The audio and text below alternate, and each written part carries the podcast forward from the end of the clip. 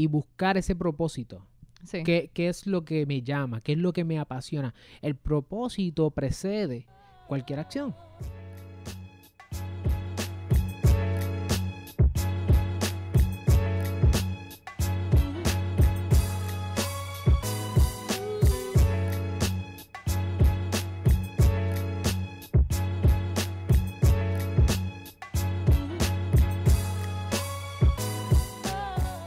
Saludos familia, yo soy el licenciado Alexio Mar Rodríguez, fundador de Cirlo, y sabes que una de mis pasiones es ayudarte a montar, crecer y proteger tu negocio. Por eso en este canal vas a encontrar contenido semanal sobre empresarismo, propiedad intelectual y la industria de entretenimiento.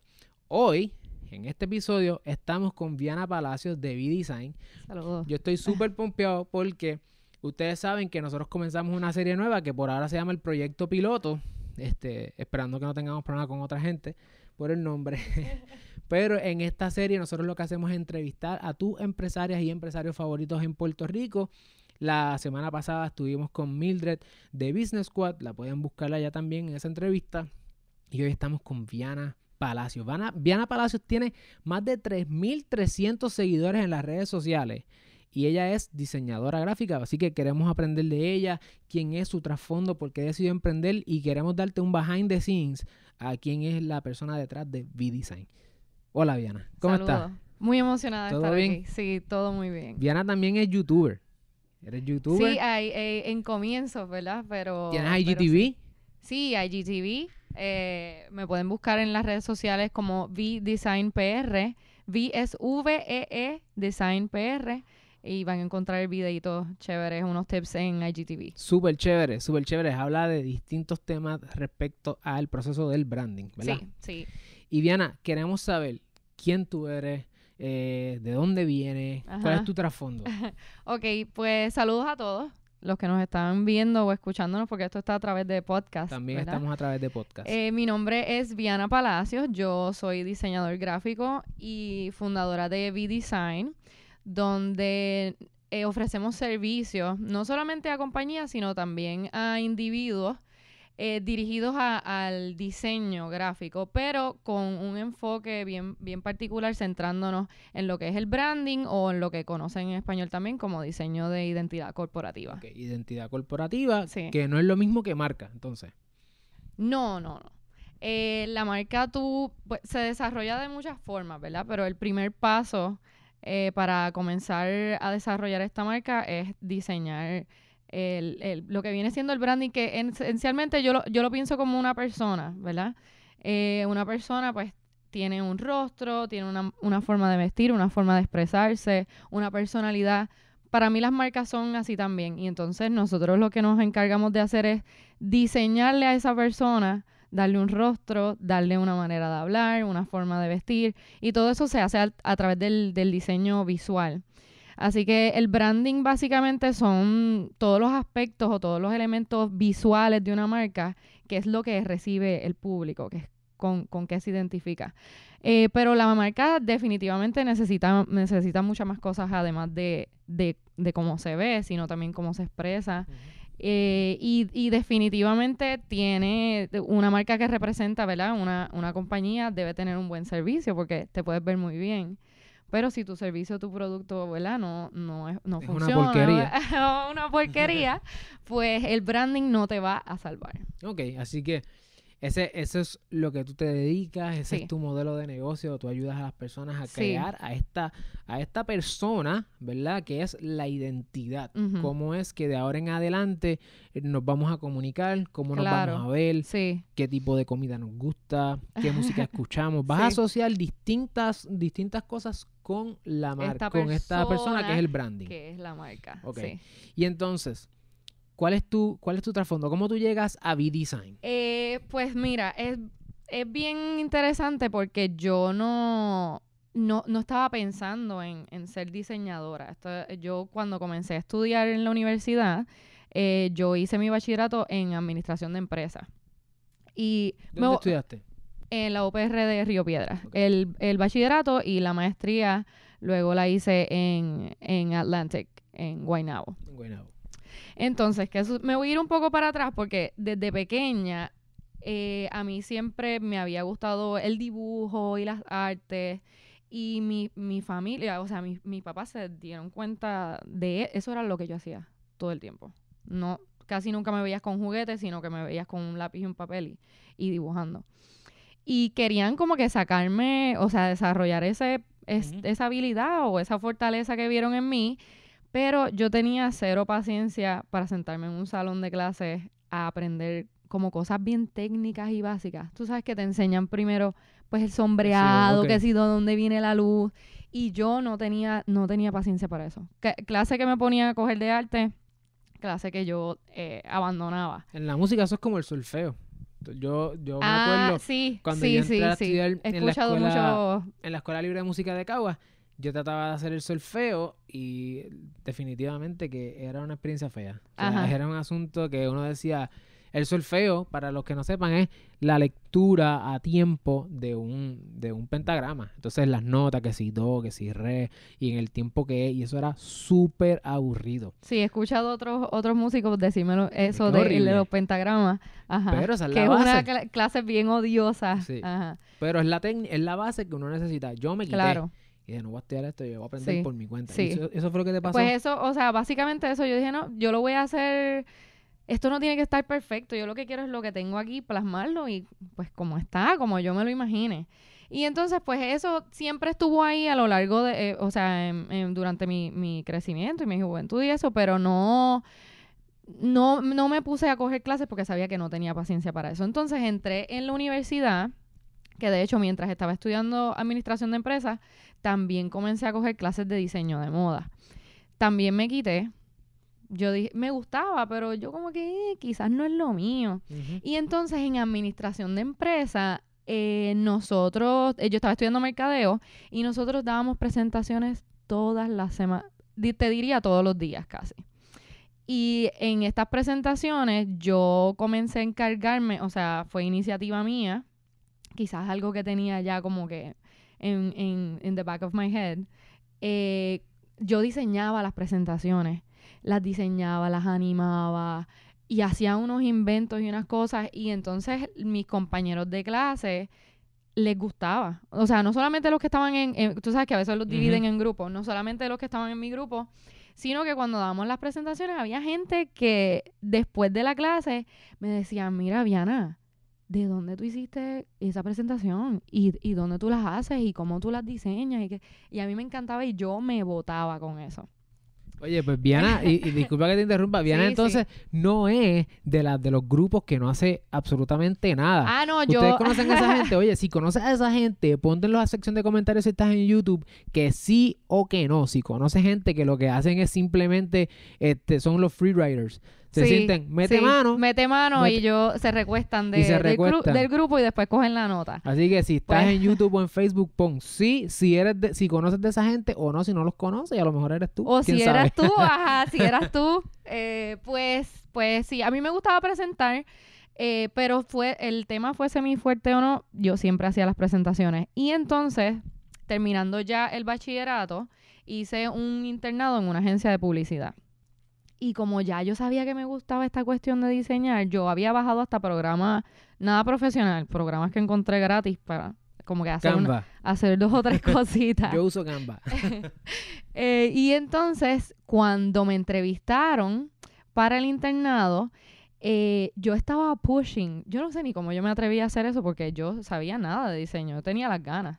Yo estaba pushing en esa entrevista para que me metieran al departamento creativo. Que yo iba a yo no iba a poder de verdad hacer nada, darles la idea y ya, y no iba a poder ejecutar nada. Así que fue, no, obviamente no me dejaron eh, y fue lo mejor que hicieron. Y entonces entré como interna de mercadeo y de relaciones públicas, pero tuve la experiencia en ese momento de compartir y trabajar junto al departamento creativo que a mí me encantaba, ese era como que mi sueño. Y entonces estando allí, ya yo termi- terminando mi, terminé mi bachillerato, eh, los del departamento creativo me dijeron, Viana, ¿tú vas a seguir estudiando? Y yo les dije, bueno, me gustaría hacer una maestría. Y me recomendaron que, me dijeron, no la, no la hagas eh, Un MBA. Que es Sí, el- sí. normalmente es lo que se hace. Exactamente. Eh, si ya tú estudiaste administración, haz otra cosa que te complemente con mercadeo. Y si te gusta tanto el diseño, pues ¿por qué no estudias diseño gráfico? Y yo dije, ¿sabes qué? Eso mismo voy a hacer. Entonces busqué en Puerto Rico eh, a nivel de maestría quien, quien ofrecía que los únicos eh, son Atlantic. O sea, hay mucha gente que, porque dan diseño a nivel de grado asociado, bachillerato, pero me parece que en- a nivel de maestría solamente ellos lo ofrecen aquí. Y, y eso hice. Y entonces, ahora vamos a entrar a lo de B-Design. No, pero hice la historia bien larga. Pero eh, estando, cuando estaba haciendo la maestría, yo estaba trabajando en un food truck. Nada que ver con, con diseño.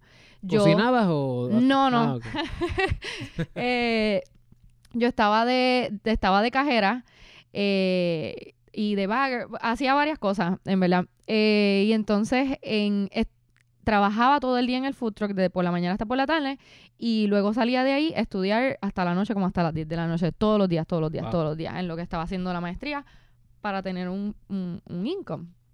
Y entonces llegó un punto, y yo creo que quizás a- a otras personas se pueden identificar con esto, porque mi trabajo, o sea, mi equipo de trabajo en ese food truck a mí me encantaba. Y mis jefes, los, los dueños del, del negocio, eran una, son, porque existen, son un amor de verdad. Así que yo, mi equipo era muy bueno, yo la pasaba muy bien, pero llegó un momento dado que yo sabía que yo no estaba feliz. O sea, yo me levantaba, eh, hubo veces, y esto le ha pasado, sé que le ha pasado a otras personas, hubo veces que yo me levantaba y de camino al trabajo era llorando porque eso no era lo que, no, no era lo que yo quería Oye, hacer. Y te voy a decir más. Sí. A mí me pasó. Sí. Yo trabajé en un, en un bufete en Puerto Rico y era mi sueño trabajar ahí. Este, y la gente brutal, o sea, todo el ambiente excelente. Tengo muchas amistades que trabajan allí y los quiero mucho. Pero deep down, yo sentía que eso no me llenaba. Sí.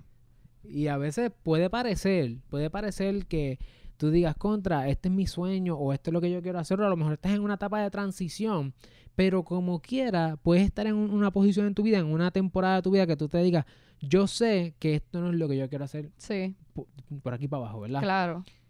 Y buscar ese propósito. Sí. ¿Qué, ¿Qué es lo que me llama? ¿Qué es lo que me apasiona? El propósito precede cualquier acción. Entonces nosotros tenemos que decir, ¿cuál es mi llamado? Sí. ¿Hacia dónde me dirijo? Y me imagino que en ese momento tuviste algún episodio de, de enlightenment. A- ajá, no estaba, o sea, yo creo que mi enlightenment y fue bastante impulsivo porque yo, dije, yo me voy a ir de aquí. Yo estaba segura de que estar en un food truck, pues no era- eso no era mi sueño de vida y yo sabía que no iba a estar ahí por siempre. Eh, pero yo dije, no, yo no, yo no, aunque me gusta mi equipo y todo, yo no estoy feliz aquí, yo tengo que hacer algo que, que me guste. Y ya había encontrado una pasión en lo que es el diseño. Y había encontrado también, yo dije, bueno, yo tengo una fortaleza porque, eh, sobre todo cuando lo escuchas de otras personas, ¿verdad? Porque uno se puede creer la gran cosa y que en, en realidad no tenga buen feedback. Eh, pero de mis familiares, de mis compañeros de, de en la maestría, de mis profesores, eh, había un muy buen feedback y yo dije, ok, bueno, pues aquí hay algo. Ahorré todo lo que, todo lo que iba entrando de, del trabajo en, en el carrito de comida y un día dije, me voy. Entonces abrí una página en Facebook. Yo no, tenía yo no tenía clientes, nada. Yo ni sabía que yo iba a hacer. Yo no, no sabía, no sabía, no sabía. Pero yo simplemente estaba segura que eso no era lo mío y que me quería salir de ahí. Y entonces abrí una página en Facebook eh, y yo comencé a subir trabajos que hacía estando en la universidad o cosas personales mías. Diseño, hacía, montaba un diseño, lo subía. Eh, y entonces ahí fue que surgió, ¿verdad? Le puse un nombre porque a mí, eh, no hay mucha gente, mi nombre lo, lo confunden y dicen Diana, Viviana. Y era mucha, mu- mucho más fácil para algunas personas decirme Vi, Vi, Vi. Y por eso cogió Vi la, la página inicialmente.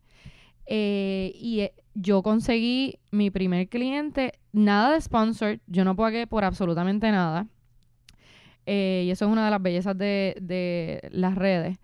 Eh, ahí fue que conseguí mi primer cliente por yo estar simplemente subiendo las cosas que hacía, las ponía, las ponía, las ponía, las ponía. Y no era que tenía una audiencia bien grande, pero en un momento dado alguien me vio y me recomendó Wow. Así que si, si tú estás pensando comenzar un negocio como diseñador o diseñadora gráfico o como creativo o lo que sea que quieras hacer, es importante que tú identifiques ese propósito, no permitas que la falta de acceso a capital te limite. O sea, puedes hacer el bootstrapping, trabajas, ahorras un dinerito, montas tu paginita en Facebook para Claro, empezar. claro. Que es gratis, o sea, abrir la página Es es gratis.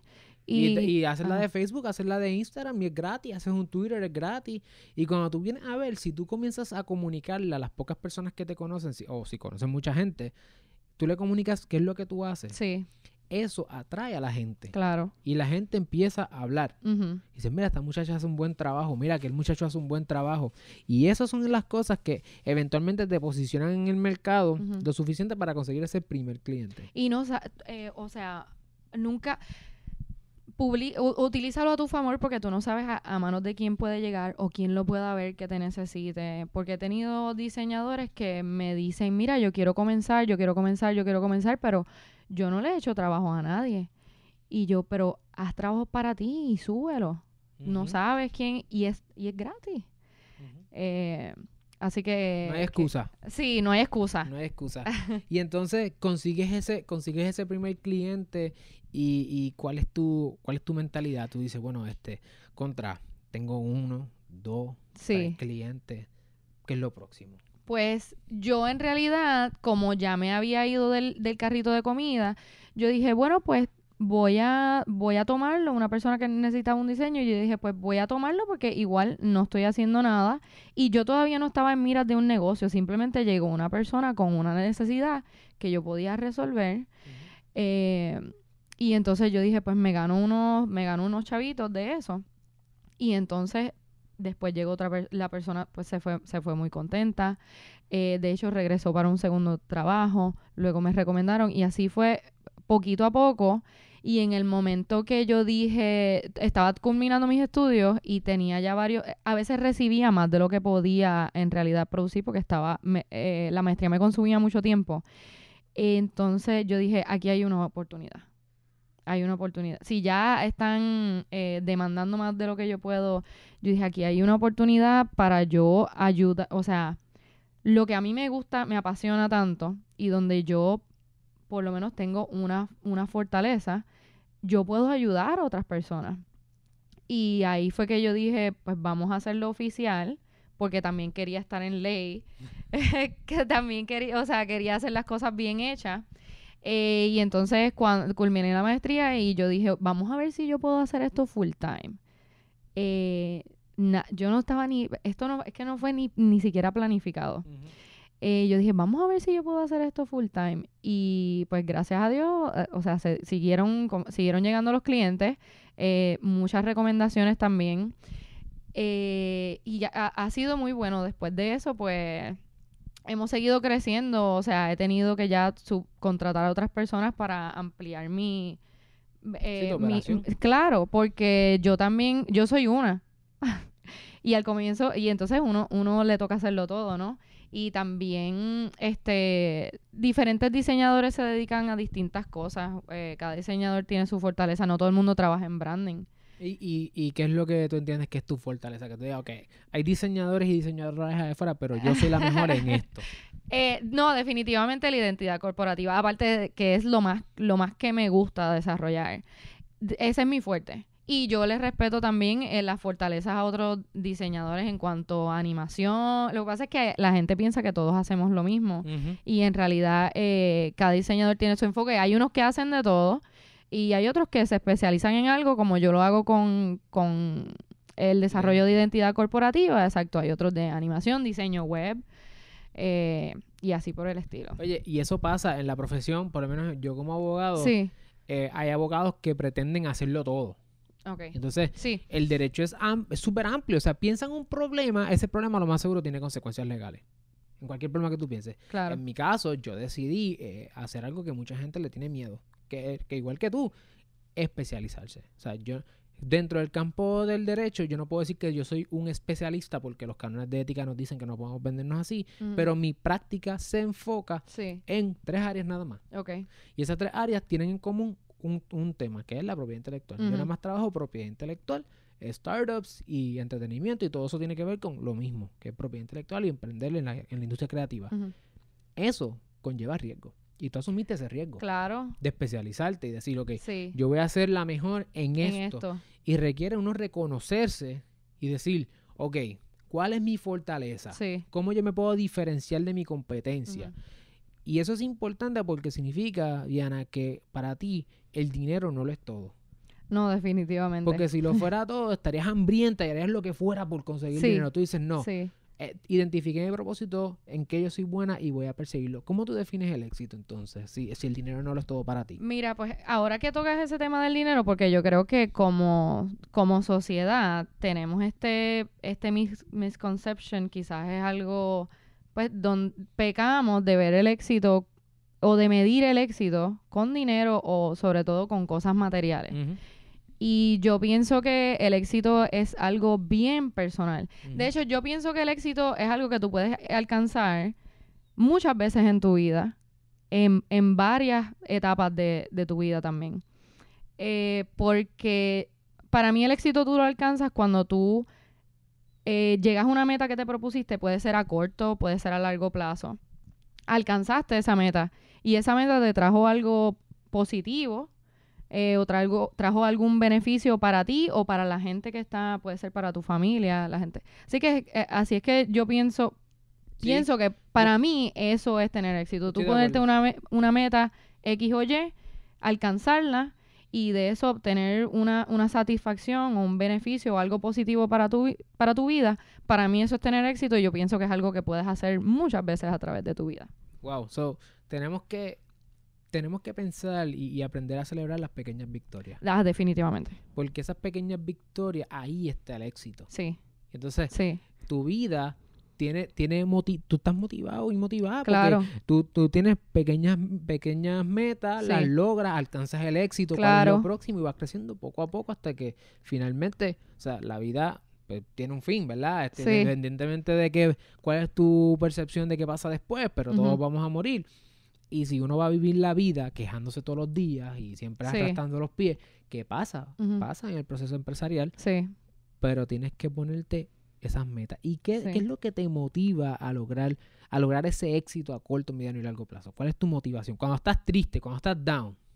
Cuando estoy, mira, pues ver a otra gente que está persiguiendo sus metas para mí eh, es motivación. Porque ponerse metas, pues yo creo que eh, eso lo puede hacer cualquiera. ¿Cuántos eh, Sí, eh, al final de año, ah, la resolución de, de Sí, las nuevo? resoluciones.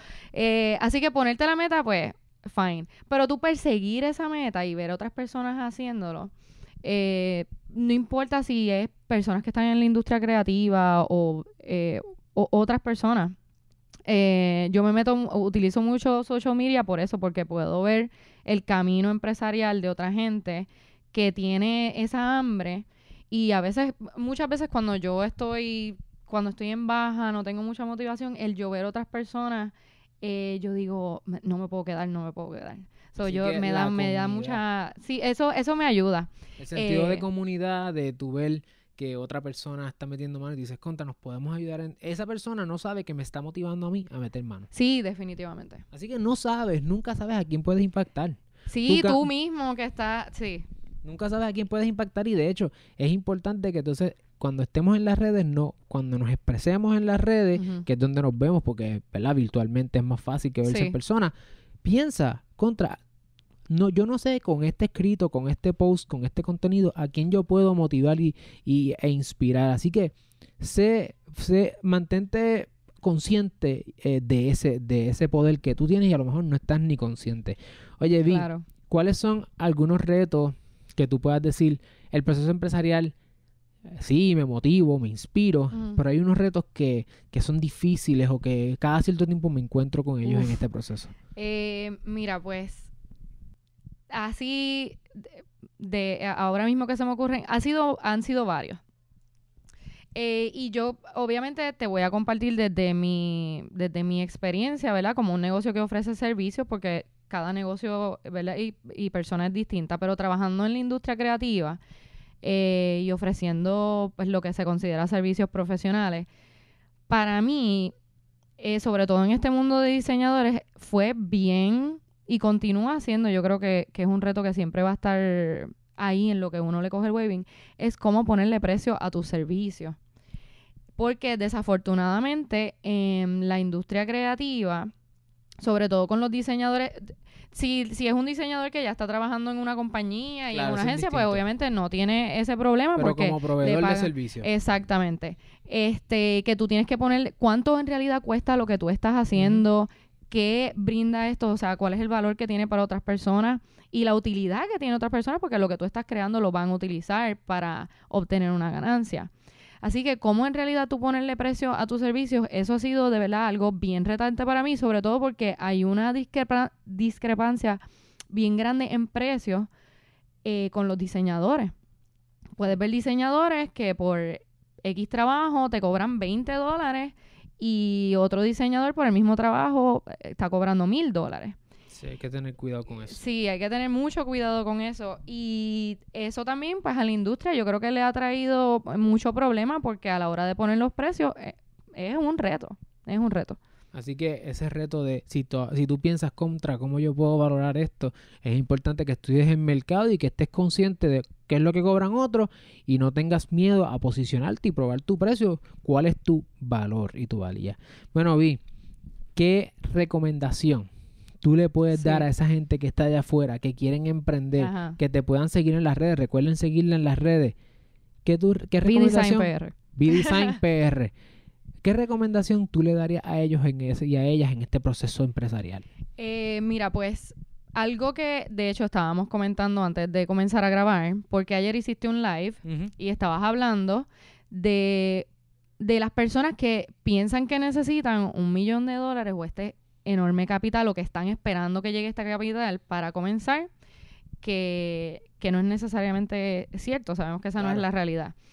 Mi recomendación es que trates, eh, intenta si estás comenzando y, y no cuentas con, con mucho capital, ¿verdad? Para iniciar, busca, trata de buscar herramientas donde puedas, eh, que hay muchas gratuitas, donde puedas hacer más con menos. Eh, asiste a talleres. Hay talleres que son pagando, si lo puedes pagar, hazlo. Si no, hay talleres también de capacitación gratuita. Utiliza las redes. Mira, mira lo que yo hice. O sea, yo abrí una página y comencé a subir trabajo. Nunca pagué por un sponsor y así comen- eh, em, conseguí mis primeros clientes. Así que mi recomendación es que salgas a buscar. Hay tantos medios, eh, tantos videos, podcasts que te pueden ayudar. Eh, sobre todo cuando trata de hacer networking y unirte con personas que también estén emprendiendo. Porque en mi, en mi caso, haciendo eso, yo me enteré de mucha permisología que necesitaba que yo no sabía que necesitaba. Así conseguí clientes.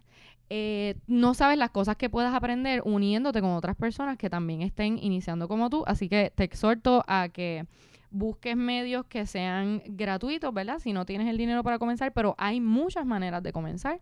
Así que los invito a que, a que hagan eso. Así que, si eh, resumiendo, tienes que tomar, si tomaste la decisión, encontraste tu propósito, identificaste en qué eres bueno, cómo puedes entonces montar un negocio con eso, ¿sabes qué debes hacer?